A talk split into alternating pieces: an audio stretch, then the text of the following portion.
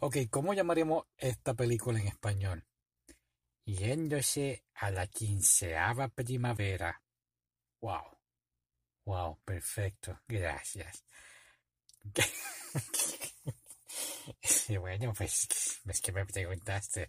Sí, sí, sí. Muy bien, terminamos de ver esta película, es del 2013.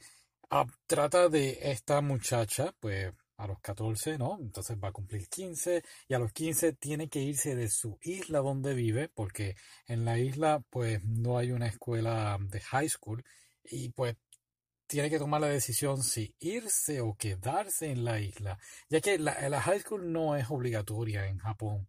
Claro, la mayoría de los estudiantes sí deciden entonces irse de sus casas si es que en la isla donde viven no hay escuela y pues terminan viviendo con familiares o en casos más extremos viviendo solo. Y esto es lo que la chica en esta película tiene que decidir. Está muy difícil la decisión. Sí, lo que ocurre es que pues vive con su papá, ya que su mamá vive en, si no me equivoco, es en Okinawa.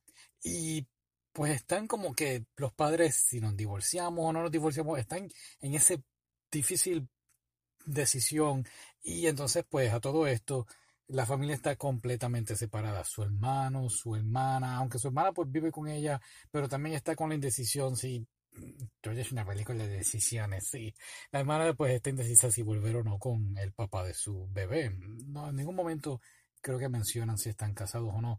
Pero es una de esas películas que demuestra mucho lo que uno le gustaba, la forma, o sea, mucha gente le gustaba, oh, vivir en el pasado, eh, añorar eso de la familia juntos. Entonces, pues, la familia crece, los hijos crecen, los padres cambian, y entonces, pues, eso es lo que ella está aferrada, al querer volver a esa vida pasada y no tiene que tomar, tiene que aceptarlo, tiene que aceptarlo, sí. Y de es la película. Lo interesante es que también ella toca el shamisen, eh, la guitarra tradicional japonesa, y tiene que hacer una como una feria, como una feria, no, como un festival. Y pues mientras se va preparando para este festival tiene que aprenderse una canción que entiendo yo que la canción la ayudó a ella a, decidir qué es lo que ella realmente iba a hacer en su vida.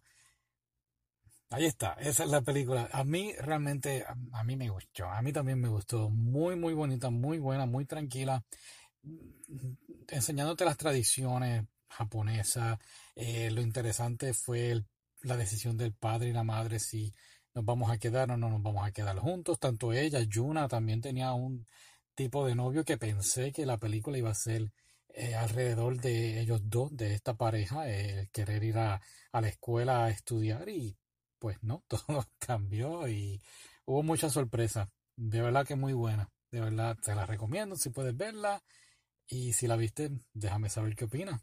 Claro. Ok. Será hasta la próxima. ¿Por qué no? Bye. ya.